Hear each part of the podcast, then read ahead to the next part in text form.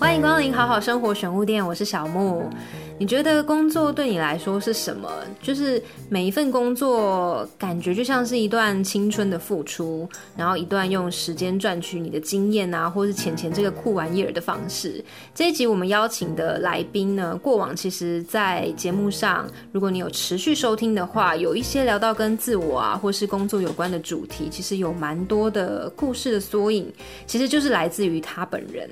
那最近他也终于离开那个地狱般的生活，正在重新的盘整他自己的状态，所以我想说，那嗯，倒不如今天就直接邀请他来好好聊聊，让我们一起欢迎艾玛，艾玛，嗨，Hello，我终于有机会来，好想要来上，只是我真的都没有时间。哦，真的假的？你其实很想要来聊聊哦。我很想聊聊，哎，我真的是忠实粉丝，哎，我真的是每一集就是在通勤的时间我都都听，然后然后每次听到就是，哎，居然有我的小故事在里面，然后我都会私讯 你，或者是私讯那个就是 I G 的那个账号节目，说，哎，居然有我，哎，然后我觉得很好笑，超好笑。然后老说什么时候要换我？因为我记得上一集还是上上集，就是有邀请那个四郎，然后 Rachel 跟 Rebecca 来上节目聊那个广告，他他自己工作跟。生活的状态，然后我听到那一集，我真的整个觉得，哦天哪，在讲我吗？我那时候还在水深火热，然后我想说，天哪，因为我我也蛮喜欢那一集，我想说什么时候可以换我？现在就换你了，今天你就是我们的主角。没错。那你最近在做些什么啊？你刚刚说前一阵子是水深火热，那现在呢？最近哦，因为我。我已经从就是广告疯狂的加班的这个地狱爬出来，连滚带爬的爬出来，我就是连滚带爬爬出来。然后我前阵子其实我刚从狼屿跟垦丁玩回来，然后我最近其实会整理就是出去玩的照片以外，我就是比较多的时间都在健身啊，或是重训，因为其实我之前就有运动习惯，只是因为工作工作关系，所以我害我就是整个呃，再还有疫情啊，就是也让我的健身习惯整个就是停摆。对，然后就是现在就是有时间会去健身房啊，或者是晚上可能跟朋友去打球啊、跳绳啊，其实都有。对对对，嗯。然后我其实还有阅读就是书籍啊，就是把之前。可能订阅过那些杂志，然后只是因为工作很忙来不及看完的那些，全部都就是阅读。一遍，然后因为我自己也蛮喜欢时尚穿搭，所以前阵子刚好有欧洲的时尚就时装秀，然后现在又遇到台湾的时装周，我就整个一头栽进去。因为大家知道，就是 Emma 是一个，我觉得她是一个非常，就是以前跟她同一间公司的时候，我觉得她是一个非常认真的业务，就是她认真到，就是我们之前一起做美妆品牌的时候，她会自己去订一些相关的杂志，她自己。掏腰包去订那些杂志，然后去吸收很多可能客户啊，或是公司之间没有办法给我们的一些资讯。就是你可以从一些很多小细节去感受到他的认真，跟他想要把这件事情做好的一个心态。所以你知道，就是。那时候就是看着你那样子过来，然后到我们一起各自离开前公司，然后各自去别的地方发展，然后你整个人的状态就从我对你的那个印象，然后一直到疫情期间那个那个跟你一起试训的那个状态，我我很难很难去想象，就是前公司到底荼毒你到什么程度，就是 就很可怕，因为你你你你就是一个爱笑的女生，然后你喜欢爬山，你喜欢户外运动。然后转换工作的期间，你整个人就这些喜欢的事情就瞬间就没有了。我觉得那是一个很可怕的失去，哎。对，因为其实因为上一份工作其实工时非常的长，对。然后就是常常会，就是我呃最离谱的状态，就是可能是从疫情期间，然后就是从五月吧，我记得是五月，然后一路到我离职前，我真的平均的工时都是十五个小时起跳，然后我。我我其实每天都睡个两三个小时，然后假日也是在工作，所以我整个人状态都超级就是不好的。对，而且因为疫情期间，你又得被关在家里。对，然后我又是在外面租屋，所以我的房间就是那么小，嗯，我就整个被压在里面，然后我就哪里都不能去，然后我就会觉得。就心理、心灵上，然后又没，就是没有正常的睡眠跟生活，所以我就整个就是心灵有有点生病了。嗯嗯嗯，对对对，我我必须坦诚说，我其实那期间有去就是做心理智商，是。对对对对，所以我就觉得天哪，因为我其实还蛮印象深刻，就是。我记得我永远记得压垮我最后一根稻草，就是我记得那个 moment，就是我没有办法靠自己去转变我的心态，而且我要靠专业的心理医生去协助我那个 moment，嗯，就是我。那个当下，我知道我自己很清楚知道，说我已经失去可以掌控自己情绪的那个掌控权了。嗯，这个真的是太印象深刻，因为其实那个就是一个假日，然后我在咖啡厅就在做那个就是市场访问，我在访问老板的一些市场调查。对，然后我就看到我前主管传讯息给我，我连内容都还没有看，他内容文字到底是什么？是不是工作，还是一些情绪的用词，还是什么生活一般的问候句？我都还没有看那个内容，我就感受到我心脏上有一颗很重重的石头压上来。然后很不舒服，可是因为嗯，对，然后那时候因为就是还在访问老板，所以就只能很就是装镇定。然后，然后我就一走出店门之后，我就觉得天哪，我步伐超重的，然后感觉就是就是感觉不到，就是呃，会觉得这个工作很很长，然后我不知道终点在哪里，很压迫，也不知道什么，对，很压迫，我不知道什么时候可以回回到正常的生活状态。然后其实那个时候我超想要放弃的，嗯嗯嗯。对，然后只是后来，我后来就回想想说，天哪，我居然还没有看到内容是什么，我就已经有这个压力先就是压在我的心上，而且重点是我没有办法自己去转换了，我已经失去了那个掌控权，我惊觉到这个状态，我就觉得不行了，我不能再跟了，我一定要找心理医生专业的来帮我去改变这个状态，所以那时候我才就是去找心理咨商。嗯哼哼哼，因为对对，因为我觉得找心理咨商就是你有主动意识到。嗯，压垮自己的一个来源是什么？然后你想要找一个专业的人来帮助你，我觉得这已经是一个很大的勇气，跟就是让你自己调回正常状态的一个很大的进步。对，因为我一开始之前我其实不太敢去找心理医生，因为会觉得就是是我自己的问题。可是后来我才。惊觉到不对，这不是我自己的问题，因为现代人有太多的压力来源，工作压力啊，什么什么。其实我觉得找心理之上有个出口出去，已经变成是一个现代的文明病了。是，我就觉得这是一个很正常的状态。所以后来我自己就是也没有多想，我就觉得好，那我就去找心理医生聊聊，不管我什么状况，我都会跟他说。然后每一次聊完，我都真的是会哭。嗯嗯。一定是被说中一些什么了，对对对对对，嗯，没错。而且我觉得很多时候，真的你要把自己抽离一个非常不好的状态之下，你回到一个平静的水面，然后你才能好好听见自己想跟自己说什么话。所以我那天其实看到你那个线动，就有这种感觉，就是你向内看自己的一些空洞也好，或者是。呃，不足的地方也好，然后你想要把它再填回来，然后再把它找回来，就是因为看到那一则线动，然后我觉得，嗯，我觉得我要找 Emma 来聊聊。可是我真的觉得找回自己这条路真的是 对我来讲很痛苦。嗯嗯，因为就是其实今这这呃今年上半年，其实我内心深处我弟很知道，就是突然有个 moment，就是有个声音说我好讨厌现在的你。嗯，我会觉得，我就是上半年会觉得我自己非常不好、不完美，然后我很怀念以前就是跟大家工作，就是我们在上面工作我的那个状态。嗯，因为那时候我工作还有生活，就是呃健身习惯啊、看杂志啊，然后还有就是爬山、爬山运，就是去爬山、登山、露营那些兴趣，我都可以经营的不错，有个取取得一个刚好的平衡给自己。嗯，可是嗯，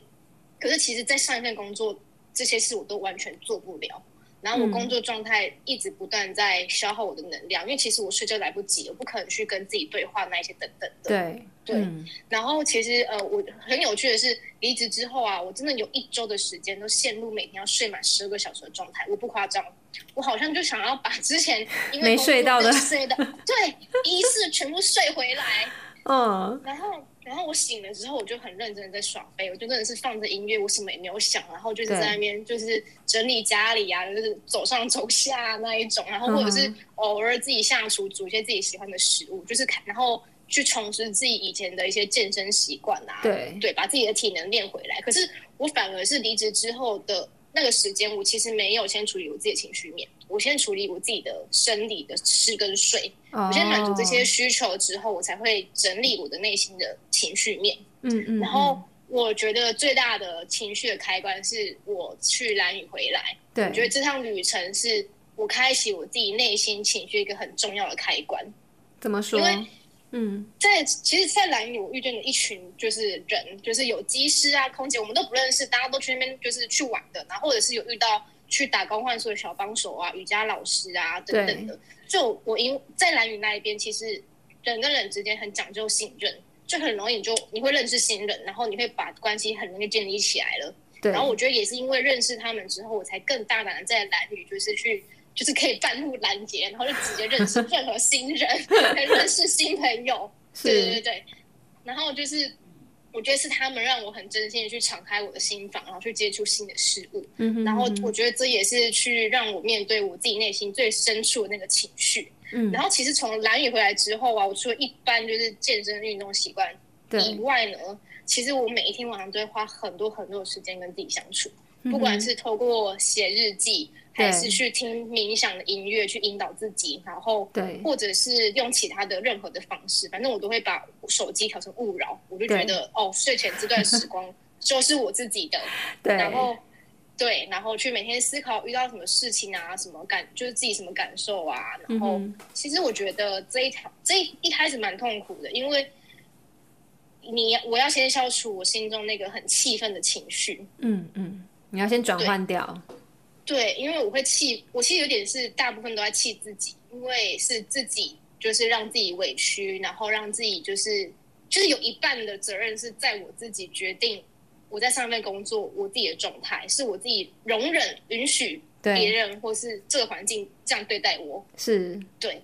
所以我要先消化这个情绪之后呢，我才会开始进入哦，不断的怀疑自己啊，然后感觉你的思想。就是你有个固定的轴线，然后你会觉得你的你感觉整个人都浮在半空中，然后没有落地的感觉，因为你随时都可能会变动。对，就是这种很不相信自己，然后觉得哦自己还不够好啊，什么什么那种感觉。嗯哼哼。可是后来，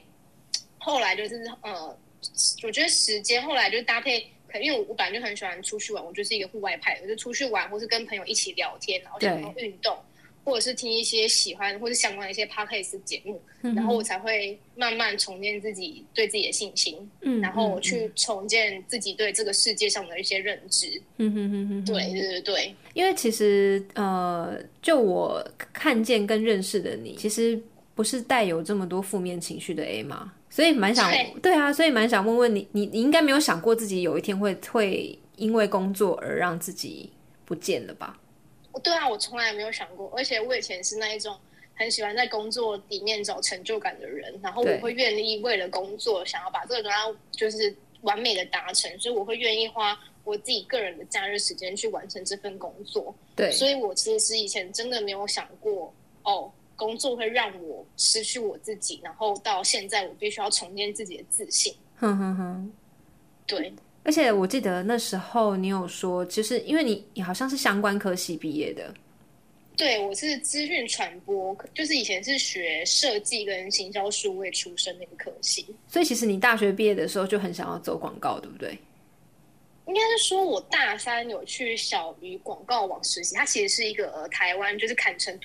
台湾国家代表的，对对对对。然后我觉得在那边，我觉得蛮幸运的是，我接触到是呃世界等级那些广告作品。然后因为我有帮忙，就我实习的期间有帮忙办，就是台湾的那种呃台湾国内的创意比赛，所以我其实也很幸运认识台湾业界，就是广告业界很有名的，就这种重磅等级的人物。然后看到很多就是广告优秀的前辈去比赛，所以那时候我就觉得就很傻傻相信。广告是可以改变世界的，改变消费者。然后有那种傻傻的相信，然后我就直接栽进去广告业里面。第一份工作就是吗？我其实不是哎，因为我第一份工作，我也我那时候出社会，我搞不清楚广告跟媒体差在哪里，然后我就傻傻的去当了媒体业务。我就整个就去，就是去陌生开发，然后就去 sales 自自己家的产品啊什么的。对，然后当然这一份工作让我就是学习到蛮多，然后我是第二份工作才是真的进入广告业。OK，然后对对对，然后一待就三到四年。嗯，因为你会想要在里面获得一些成就，或者是自我的肯定。当这件事情被成立之后，你就可以待很久。你是这样子的员工，对不对？对，我觉得待很久。那你开始工作之后，你有没有什么样心境上跟以前还在学校的时候不一样的地方？我觉得差很多哎，就是嗯，你你在学校，你真的你真的看到那一些很厉害的一些作品，你会觉得。哇，我自己也想要做，我自己也想要做一个，就是大家就是呃都知道的一个代表作。真的，可是你 你你出去工作的时候，你就遇到各种状况，你就觉得天哪，你的幻想，你的幻想是破灭的，没有啦。就是你会遇到很客户很机车的客户，嗯，然后或者是你合作厂商很不给力，对，然后会觉得会遇到各种状况，你必须要去排除的，或者是被妥协的。会被妥协的，对对。然后就是，可是其实你心中另外一个一半，就是因为你很喜欢广告，所以其实你在心中你会默默的历史着说，哎，你想要有你想要达成什么一些事情跟目标。举例像是，我就很想跟大导演，我是很好，我觉得很好的创业团队拍电视广告。哦哦。我觉我觉得这这一个目标已经在上一份就是跟你们就是还有那个大导演。其实已经完成了，我这个历史已经已经打勾勾了，已经打勾了，对，已经打勾了。就是很多的我都会想要做，然后我我就觉得，可是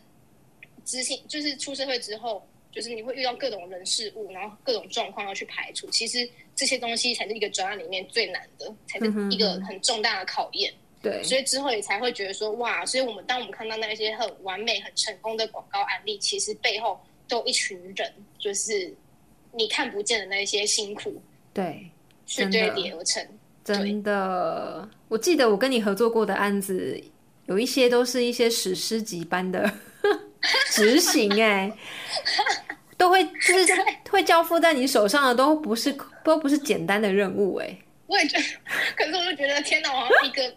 一次比一次遇到的不就是问题跟状况，就是越来越大。我想说，哦，好，可能有所成长，有所成长。那你会因为这样子的摧残之下，你还是会继续喜欢广告吗？还是说，你你就是打从心底觉得真的很喜欢做广告？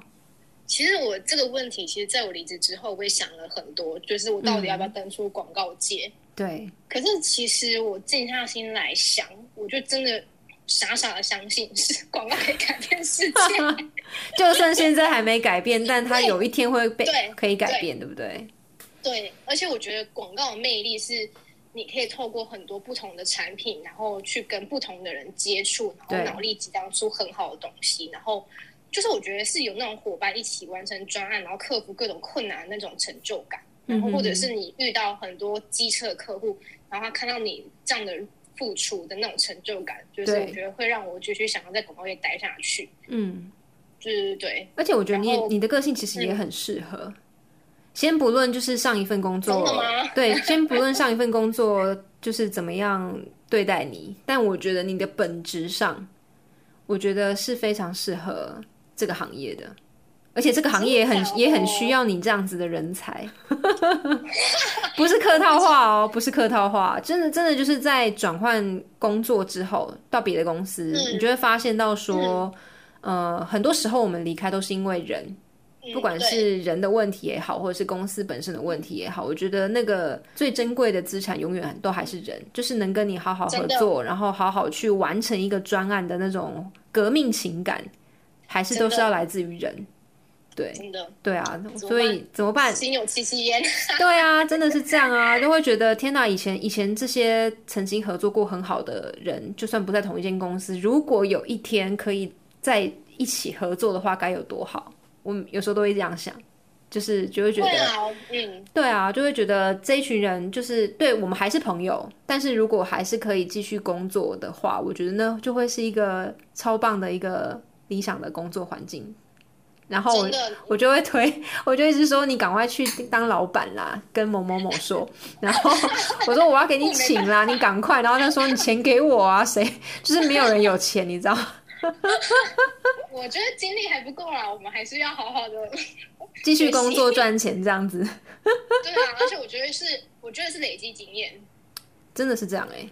我问过一些很有很有能力的人，我问他们为什么你不就自己开公司接案就好？然后他就会说，他喜欢有人一起讨论的感觉。对对对，所以他不想要自己成立公司，他希望可以比较像是他他想要去做作品，然后他想要去跟很多人激荡，或是跟很多人就是 fighting，他喜欢那个过程，所以他他还是想要在一个体制内去做广告。对我其实也是觉得好的东西是大家互相激荡出来的。嗯，一个人其实没办法做到那个好作品跟好的程度，我觉得很难。一个人的力量有限，所以我就觉得我比较适合。我也是觉得我还是很喜欢那种伙伴互相的那种革命情感。我也觉得我蛮喜欢这种成就感的。对我今天刚好就是因为我们要聊聊这件事情，然后看到一篇一篇文章。然后他就他他他其实是一个一个团队里面的 leader，好像是微软的吧，我忘记那篇文章是来自哪里了。但他就是呃，透过这一则文章让大家知道他怎么样去带一个团队。因为好像有一个问题问他说，就是呃，你不会担心你找来的伙伴能力比你强吗？然后或者是说，就是会有一天把你的位置给取代掉，类似这样的意思。然后他就说，他他觉得一个人一个人可以可以走很快，但是一群人可以走很远，所以他会觉得就是一群人在一起有各自不同的特质，然后各自不同的专业，然后大家可以一起为同一个目标前进，那这条路就可以被走得很远。他一个人当然可以走得很快，可是他会觉得，如果我可以找到一群很好的人，那我们就可以一起把好的事情持续的推动。然后让好的事情可以是一个善的循环，对，就那篇文章大概主旨是这样，所以我就觉得，嗯，的确是，就是我们都会喜欢有就是 partner，然后伙伴一起去发想啊，然后去把一件问题给解决的那种过程，就是那是很，对，那是我觉得做广告很很珍惜的一个一个跟你们一起相处的时候，我不知道怎么说，哎，就是我觉得那感觉已经。很久不见了，就是可以跟能够有火花，对，能够有火花的人一起动脑，然后想东西，然后不管我我今天说的再烂，然后但是别人可以把它接起来，然后把它揉成一个更好的东西。对，这就是我觉得做广告最好玩的地方。我也觉得做广告最好玩的地方就是互相激荡灵感。真的，我也我也很久没有。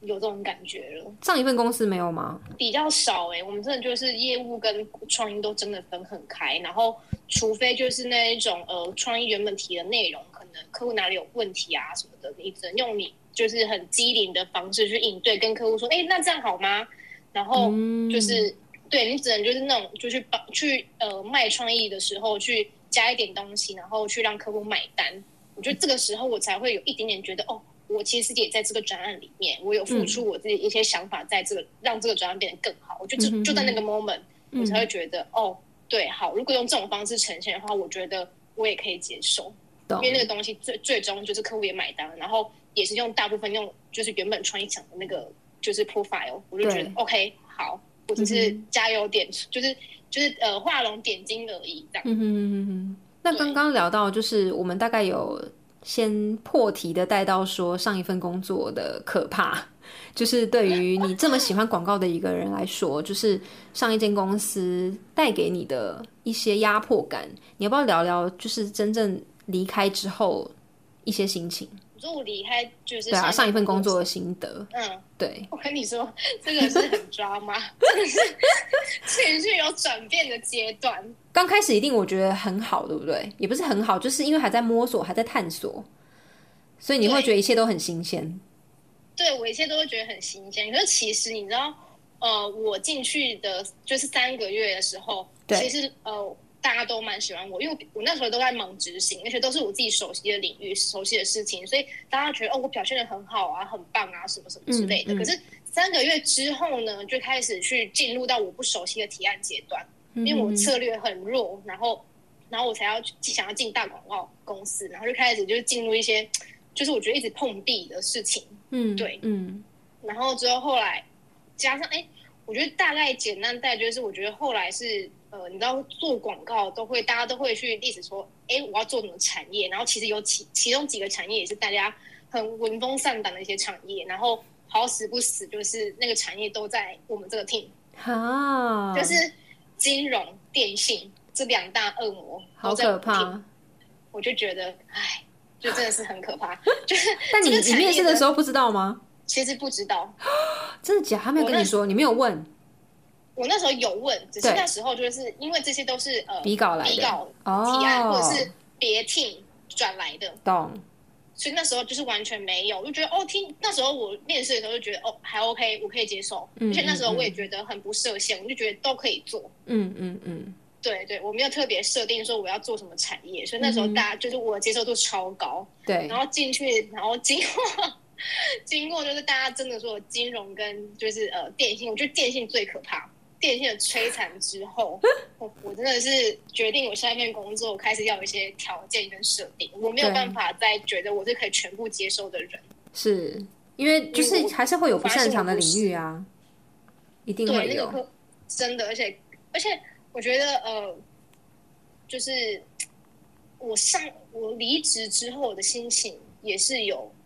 戏剧化的转变，嗯，其实一开始我记得我工作最后一天。嗯，我以为我会很开心，我要解脱了。对，可其实当下心情蛮复杂，而且不是开心的，就是跟我离开上一份公司不太一样。你离开上一份公司是烫一个新的发型，然后开开心心的跟我们大家拍照说拜喽的那种感觉。所以上一份的最后一天不是这样子的。对，就是不是，因为其实我我就是离开我跟你的那个间公司的那个最后的心情，离职的心情是很开心，然后我也觉得哦，我其实在那边学习到我差不多了，我想要看更大的世界，所以我踏出来了。对，可是上，可是我在离职，我上一份离职的时候。我当下其实我知道是身心俱疲，可是其实我以为我离职会比较快乐，可是其实也没有，就是我没有想象中的开心。我其实情情绪上有点低落，我有点舍不得，因为我会觉得我好你好不容易来了，对我好不容易来了，然后我还跟就内部的创意团队建立一个革命情感，因为面对到很可怕的客户，所所有的需求都 ASAP，就是就要立即出的那一种。我好不容易就是有建立好这个默契，然后重点是很难得是。我居然取得就是大家公认这个客户非常机车的那个窗口信任哦，对，就是算是也是立下一个标杆了。对，对，对，对，对，所以我才会觉得天哪！可是我我真的身心撑不下去了。嗯，我其实已经有警警讯出来了。对，身体告诉你不行了。对对对，我就觉得不行，我再怎么舍不得，我都要走。嗯嗯嗯，因为我不想为了这份工作。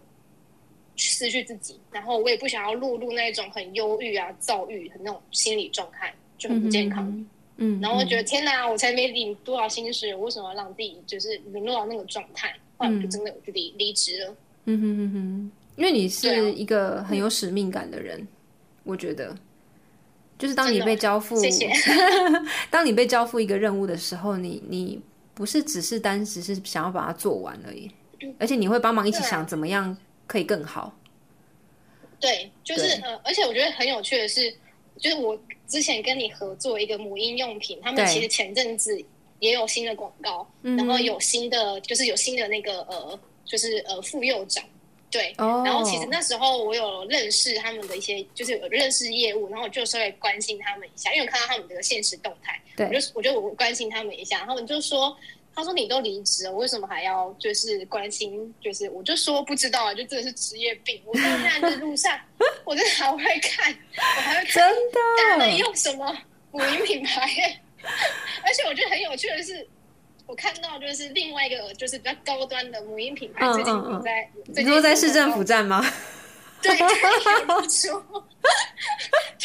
两个强打，对不对？我有看到，对对对，嗯，对我其实都会关心，我也是。”我还想说，就是比较比较没有这么高端的那个品牌，为什么它的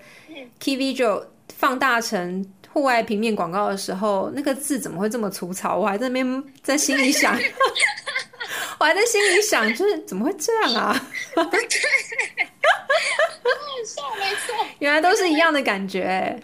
我就心里想说，职业病，职业病，真的。所以我想，关于工作啊，我我我觉得有的人也许是都会先入为主的把它视为是一种负担，就是一种你可能是为了讨生活不得不做的一种生存的行为。所以，我我以前因为我曾经就是刚入行广告业这个产业的时候，我也是有曾经有过像 Emma 这样的心情，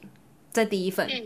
对。那那时候我就是真的就是把它当成是一个工作一个负担，然后去看待它。所以那时候其实包含人人跟人之间的相处也是磨合的一个过程。那我磨合不不过来，然后没办法的时候，其实对我来说就是一个很大很大的压迫感。对，嗯，那因为在后半期就是越来越长大，我就发现就是对，其实我不是一个喜欢工作的人，但是我喜欢解决问题。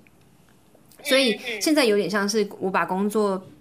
当成是对我来说是借重我的专业，或者是我可能天外飞来一笔一个简单的想法，我可以帮助客户或是帮助对方去解决问题，所以我比较把它像是用解决问题的心态在面对，而不是用工作。对，就也许可以让工作本身会可以稍微好玩一点。对，我觉得工作要好玩。对，就是我也是，因为我们觉得我接受工作很无聊的人。对，就是无聊一定必定还是有，但。从无聊之中怎么变有趣？我觉得这个是在广告业里面，就是我觉得是它迷人又让人有点痛苦的地方。对，那我想啊，这一集我们先稍微告个段落。那下一集我们继续和 Emma 来好好聊聊。她刚刚有提到，她因为前一份工作在快要击垮自己的时候，她是不是发现了什么？发现自己。自己快不见了呢？自己的透明度快变成零了呢？还是有一些好玩的事情？那我们在下一集再来听 Emma 好好聊聊。我们下次见喽，拜。